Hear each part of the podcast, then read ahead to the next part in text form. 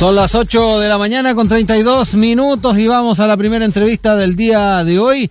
Tras las primarias legales de este domingo, que dieron por ganadora Gabriel Boric en el pacto Apruebo Dignidad, el presidente del Partido Radical, Carlos Maldonado, reiteró el llamado para que de manera urgente la centroizquierda acuerde primarias convencionales para zanjar su carta a la moneda. Y precisamente para conversar al respecto ya estamos en línea con Carlos Maldonado, timonel del Partido Radical y precandidato presidencial. Muy buenos días, Carlos. ¿Cómo estás? Muy buenos días, Daniela, Rodrigo, a todos las y los auditores de Radio USACH. Gracias. Muchas gracias. Lo primero que, por supuesto, le queremos preguntar, eh, Carlos, es su impresión de lo que ocurrió el domingo. ¿Considera que la ciudadanía privilegió miradas más de centro, como dicen muchos analistas? Bueno, yo creo que es bastante claro que, que la ciudadanía, el, electorado, eh, priorizó varias cosas. Una de ellas es lo que tú mencionas, digamos, la, la, postura o la, lo que considero como figuras más moderadas de la papeleta en ambos en ambas votaciones, digamos, en, ambos bloques, ¿no? Era una sola papeleta donde estaban todos los, para los independientes por lo menos era una sola papeleta donde estaban los, candidatos de ambos bloques y, claramente la gente privilegió las figuras, por un lado, eh, más moderadas, más...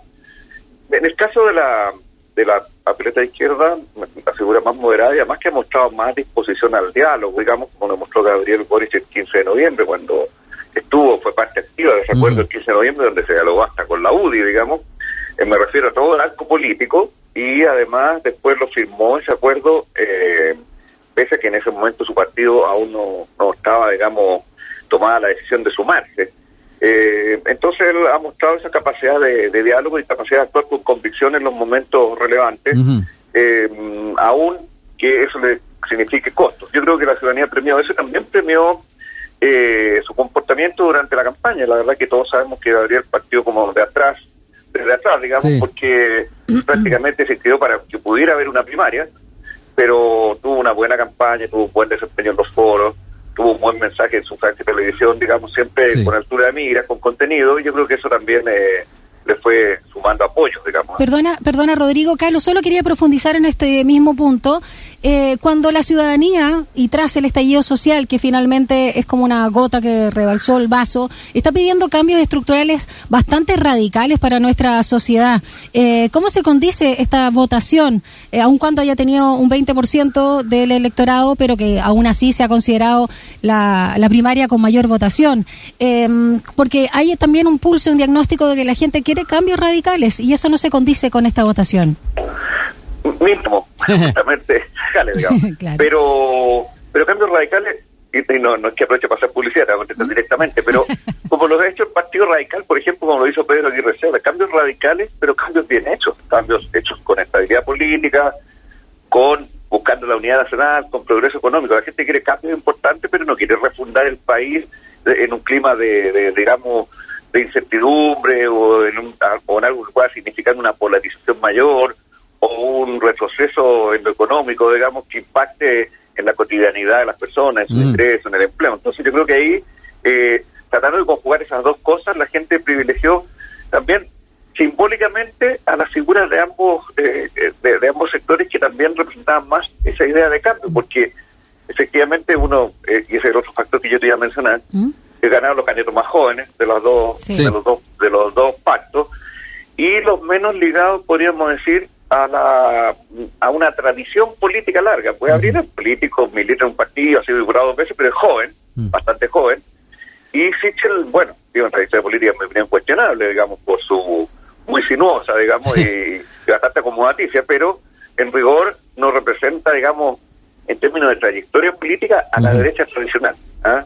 Yo creo que en visión y en valores ahora sí la representa bastante bien, pero en términos de, de trayectoria política no. Simbólicamente para el votante no, no es, no es un político mm. como Lavín, eh, digamos, o, cualquiera otro, eh, digamos, de, la derecha clásica. Entonces yo creo que también hubo una priorización del, del, de los votantes por el cambio de alguna manera como de gente más más nueva y en el caso de la derecha, o sea, yo vi en redes sociales que hay gente que había votado, por ejemplo, por Sichel, decía, es que quería votar por alguien de centro. Y claro, yo creo que es medio erróneo, pero lo identificaba como una figura más cercana al centro. Entonces, también también eso, ah, eh, volviendo a la primera parte de tu pregunta, yo creo que también Sichel de alguna manera simbolizó para, la parte del electorado, es una figura más nueva y, más centrista, digamos. Entonces, por ahí estuvieron las claves, yo creo, pero de todas maneras, eh, destacar la alta participación. Yo lo había dicho antes, no lo digo ahora que ya hubo una alta participación. Mis declaraciones antes, diciendo que deseaba que, pese a que no estábamos solo como centro izquierda en las primarias, que hubiera una alta participación, porque las primarias profundizan nuestra democracia. Exacto. Carlos, importante legitimarla. Sí, Carlos, eh, me gustaría también saber el, el, grado de, de, coincidencia, de puntos en común que eh, puede tener tu propuesta con eh, la propuesta del Partido Radical con la de Gabriel Boric. Ah, hemos visto en, en, momentos en que han coincidido, por ejemplo, Paula Narváez y Gabriel Boric en alguna actividad en alguna región, se han juntado, la otra vez los invitaron a comer sopa y pilla los dos. ¿Has tenido la oportunidad de, reunirte con, con Gabriel Boric, intercambiar algunos puntos de vista y dentro de lo que ya se ha conocido del programa del ahora candidato en primera vuelta, eh, ¿sientes que hay alguna coincidencia pensando también en los consensos que se puedan lograr? Sí, bueno, nosotros eh, claramente creemos que el futuro gobierno ¿ah? eh, tiene que pues, ser capaz de, convocar mayorías suficientes para no superar las expectativas de cambio de la ciudadanía. ¿ah? Y políticamente y en lo personal siempre he tenido buena relación con el Frente Amplio, con varios de sus dirigentes con Gabriel tenemos una relación, yo creo que mutuamente respetuosa, digamos, y de reconocimiento de, por ejemplo, de que estuvimos promoviendo ese acuerdo fundamental, que es el acuerdo del 15 de noviembre, que permitió darle un cauce institucional al, estallido social y que abrió todo el, proceso constituyente que estamos viviendo. No es descabellado ir juntos entonces, Carlos. ¿No sería descabellado ir juntos en alguna instancia, ya sea en primera o segunda vuelta? Yo creo que en segunda vuelta, eh, de, todas maneras, si es que, es que, eh, déjame decirte algo, estimado Rodrigo vamos a ver cuál es la definición del electorado en noviembre, porque podría ser también que la segunda vuelta sea entre la centro izquierda y la izquierda, si me permite exponer así como para decirlo en simple, porque la verdad es que la derecha, eh, por lo menos en la elección de mayo, tuvo tan, un desempeño tan débil que nada garantiza que esté en segunda vuelta en noviembre. Ahora yo creo que quedó más potenciada así, porque claro, participó, tuvo primaria legal, eligió una figura que más simbólicamente más de centro, más joven, puede que tenga en, noviembre un mejor desempeño que, que tuvo la derecha en mayo, en términos electorales. Mm. Pero no hay que descartar que pase la segunda vuelta la, la centro izquierda y la izquierda todavía, podría ser ahora. Me permite referirme a mi sector y luego te contesto directamente tu pregunta. Claramente fue muy lamentable que no tuviéramos problemas legales, y esto yo lo puedo decir con autoridad moral, digamos, porque como todos saben, fui el único que estuvo hasta el último minuto en el servicio electoral tratando de que tuviéramos primarias legales. Y la verdad es que yo lo dije en ese momento, fue un tremendo error. Y en días posteriores algunos colegas de ustedes me decían, o de repente, o en alguna reunión me decían, oye, pero ya pasó. Y yo les decía, no, no ha pasado. Espere que empiece la franja de televisión, los debates televisivos, que venga el día de la votación. Ahí se va a hacer grande el error. Ahí nos vamos, todos van a dar cuenta de que esto fue un error eh, eh, de enormes proporciones. Y efectivamente, ahora ya ya nadie lo puede negar. Digamos que el habernos eh, estado invisibilizado de los foros televisivos, de la franja presidencial. Y de la tremenda jornada democrática del día domingo, es un, golpe muy duro para la centro izquierda, sin ninguna duda, nos deja eh, en una posición eh, claramente más dificultosa, digamos, para el desafío electoral de noviembre. ¿ah? Entonces, yo lamento mucho que los partidos eh, del sector, los otros partidos del sector, no hayan tenido la, altura necesaria para pactar primarias legales ¿ah? tuvieron otras circunstancias políticas, otras consideraciones políticas en ese momento que los llevaron por caminos distintos, pero yo creo que se cometió un gran error y vamos a ver si es posible recuperarlo. Y por eso estamos proponiendo, digamos, con urgencia, primarias convencionales con voto electrónico para agosto, eh, para reparar en parte ese error y poder tener, digamos, eh, un intercambio de visiones entre la ciudadanía y que la ciudadanía defina la candidatura del sector. Espero que, que prime la cordura, que prime la sensatez, que prime la altura de mira y que efectivamente se haga eso, que no es lo mismo que una primaria legal, pero que yo creo que es lo mejor que podemos hacer a estas alturas. Y sobre lo que tú decías, Rodrigo, eh, si, si, pasara a segunda vuelta eh, eh, la derecha y, o sea, Sichel y, y, Boris, o si pasara segunda vuelta eh, Sichel y, una, y la candidatura que efectivamente representa la centro izquierda en noviembre, yo creo que no, no, me cae duda, digamos que lo lógico sería sumar fuerza en segunda vuelta entre la centro izquierda y la izquierda, porque tenemos diferencias, pero las diferencias que vamos a tener son mucho, mucho menores a las que tenemos por la derecha, digamos, la derecha que es la que ha retardado los cambios, que ha retado los cambios durante 30 años y que tiene en su mente el modelo neoliberal que perpetúa la desigualdad. Claramente entre la centroizquierda y la izquierda hay más diferencia de, tal vez, de, de, de, profundidad, de, de, forma de gestionar los cambios, eh, de, digamos, tal vez mayor o menor compromiso con el tema del progreso económico, que es muy importante en la vida cotidiana de las personas. ¿eh? Se suele hablar poco a veces desde la centroizquierda del progreso económico, no hay ninguna posibilidad de, hacer un país más justo tampoco. Eh, de tener dinero para las políticas sociales, etcétera. Entonces, y también eh, yo creo que tenemos eh, un, compromiso restricto con la democracia que yo no quiero aquí señalar que Gabriel no. No cabe duda que él lo, ha mostrado. Pero de pronto no todos los sectores de la izquierda tienen como los mismos valores, digamos, tan profundamente arraigados de entender que las libertades, las democracias, la, la libertad política, el libre debate, ah, de la confrontación de ideas son parte sustantiva del desarrollo de las sociedades. De pronto algunos tienen una visión un poco más sectaria. Yo creo que por ahí están las diferencias. Pero en lo macro, en lo macro en general, queremos cambios, mm. queremos avanzar y podemos claramente sumar esfuerzos. Ustedes saben que yo mismo convoqué un diálogo amplio de la oposición hace algunos meses, así que está claro que mi espíritu es de construir mayorías. Carlos, quisiera preguntarte porque muchos analistas han señalado que Paula Narváez no se en elecciones como candidata presidencial. Y también quisiera preguntarle eh, respecto a su candidatura, ¿se siente eh, algo discriminado o no? Porque no se habla tanto de usted dentro del bloque, sino también de Narváez o Proboste en este contexto, sobre todo en esta semana post eh, primarias. Sí, bueno, claramente se produce un sesgo de, exposición, un sesgo de cobertura, digamos. Yo, le digo sesgo de exposición porque hay una cuestión que, que han determinado los expertos en redes sociales que por este estos algoritmos de inteligencia artificial que le muestran a las personas lo que les interesa, lo que ya han visto que les interesa se lo sigue mostrando, digamos. Y eso conduce a un sesgo de exposición que hace que eh, haya temas que, que, aunque existan en el ciberespacio las personas no los ven, digamos.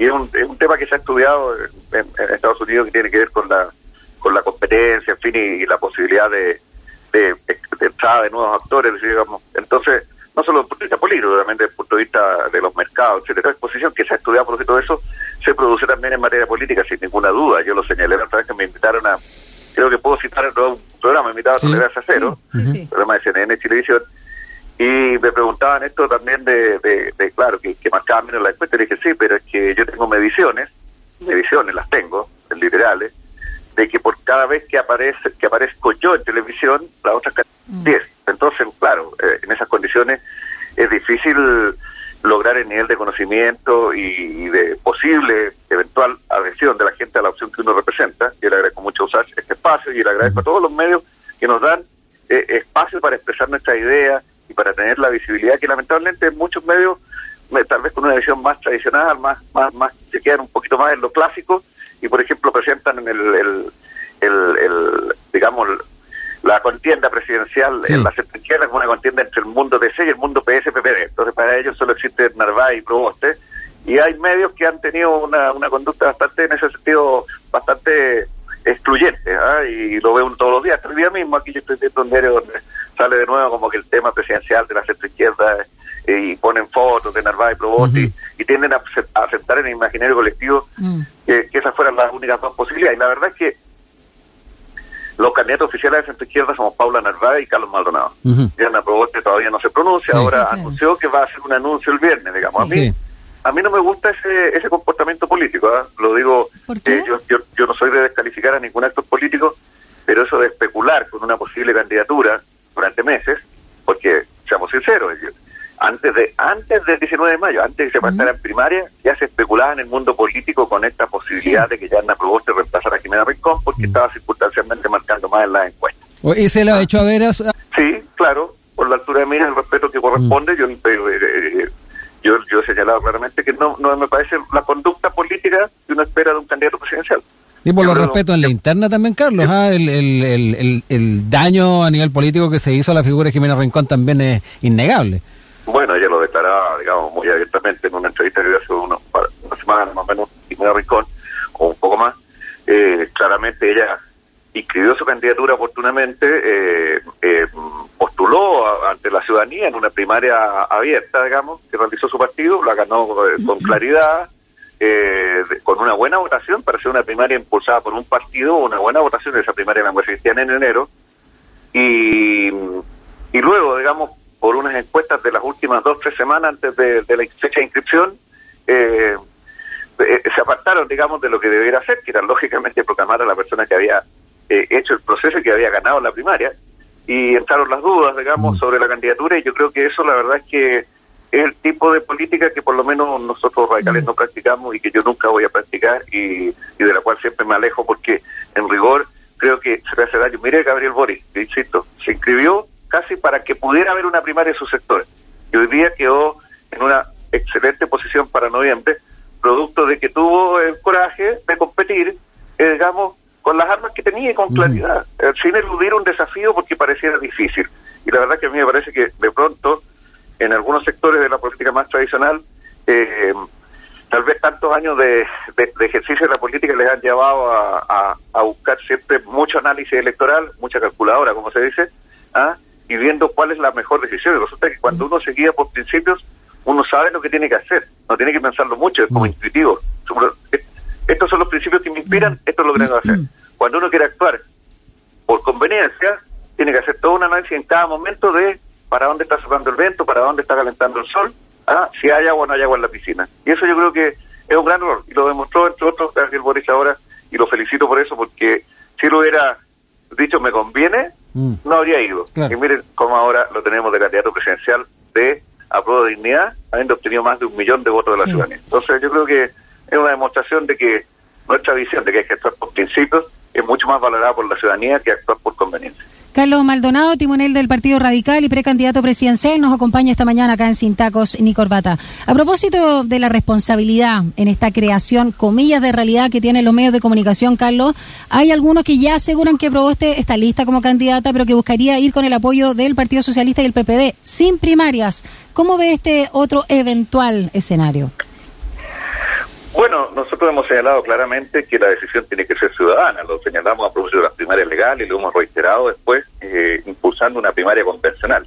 La verdad es que yo espero que la democracia cristiana y, su eventual candidata, que supuestamente se declara como tal ya el viernes, eh, entiendan que no hay ninguna posibilidad de, eh, de definir la, la candidatura del sector por una vía que no sea democrática. La verdad es que me parece que insistir o los que hmm. tengan la intención o, la, esperanza o, de, la expectativa de lograr eh, definir una candidatura presidencial entre cuatro paredes están viviendo en otro país, digamos, porque claramente la ciudadanía, eh, eh, la verdad es que no sé en qué país, ah, porque en el mundo también, no solo en Chile, la gente y la ciudadanía está, afortunadamente mucho más empoderada, premia, digamos, el, la participación, eh, la, el carácter ciudadano de las decisiones políticas y yo creo que lo peor que podría hacer el sector, digamos, después del, gran error de no haber inscrito primarias legales, mm. sería un segundo error catastrófico definir una candidatura entre cuatro paredes. Nosotros para eso estamos disponibles. Carlos, ahí eh, eh, vuelven entonces las pugnas entre lo que se, cataloga como la vieja política y la nueva política.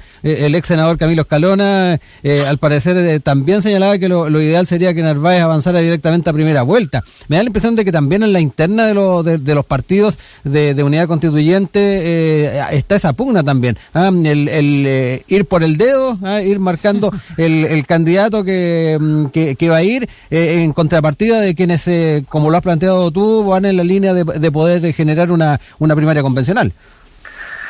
Sí, bueno, yo no, no puedo hablar por la interna de otros partidos, digamos, pero lo que uno ve, lo que uno, las, señales que uno percibe, de pronto algunas declaraciones públicas, claro, me imagino que en general en el sector hay debate, pues no, no, los partidos no son regimientos, digamos, y obviamente debe, haber algunos que, que miran esto un poquito más, eh, como tú dices, desde, el punto de vista de la vieja política, yo diría de la mala política, ¿no? de, de, hacer esa política más de pasillo. ¿ah? Y, pero yo creo que la mayoría eh, eh, en nuestros partidos, de las de dirigencia y militancia, están en sintonía con esta necesidad de, que sea la ciudadanía la que la que defina, la que defina la candidatura del Yo insisto, yo creo que eh, el, el, domingo fue un mal día para la centro izquierda, producto de que no estuvo en las primarias legales.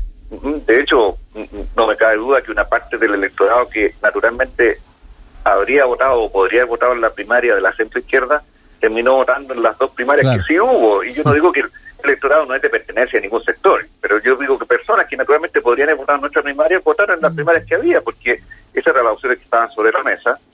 Y, por lo tanto, eh, alguna manera también eh, parte del electorado de, este mundo tomó una posición y cuando tú vas a una primaria y votas y tu candidato gana y todo eso, es difícil que cambies el voto para noviembre. Entonces, es, eso de los votos prestados es, entre comillas, una hmm. puede ser una realidad en términos de que el electorado de este sector votó en esas primarias, pero que esos votos vuelvan no, no, no, no hay que darlo por hecho, digamos. ¿ah? eh, entonces, yo como te digo, creo que seguir encerrado entre cuatro paredes y, conversaciones de pasillo y, acuerdos populares es el peor camino que podría seguir el sector y yo creo que en ese sentido el domingo podría no haber sido el peor día de la centro izquierda, podrían venir todavía días peores si no mm. se toman las decisiones correctas y con mucha urgencia, porque... ¿Cuál es la fecha límite en ese sentido, Carlos, para ti? No, esta semana, esta semana, y estoy hablando esta semana, no el domingo, esta semana de acá el viernes tienen que estar, sí, claro, claro, porque porque todos los análisis técnicos se han hecho muestran que implementar una posible primaria convencional con voto electrónico eh, necesita eh, como mínimo y apretado, digamos, tres semanas de preparación. Entonces, para poder tener eh, la manifestación ciudadana, la votación de la gente el fin de semana del 14 y 15 de agosto, que es el fin de semana, digamos, previo a la inscripción, necesitamos que la decisión sea tomada esta semana, que haya consenso entre los partidos del sector para realizar una primaria ciudadana con voto electrónico y luego entrar en los preparativos de eso. Si no, si algún partido aún no se decide esta semana es porque no quiere primaria. Carlos Maldonado, timonel del Partido Radical y precandidato presidencial, ha conversado con nosotros esta mañana acá en Radio Sach. Un abrazo, Carlos, que estés muy bien. Muchas gracias, Rodrigo, Daniela. Gracias a todas y todos quienes nos estaban escuchando. Buenos días. y vamos a estar siguiendo todo lo que pasa en la semana. Que esté muy bien. Con mucho. Abrazo. Chao. Chao. 8 con 54.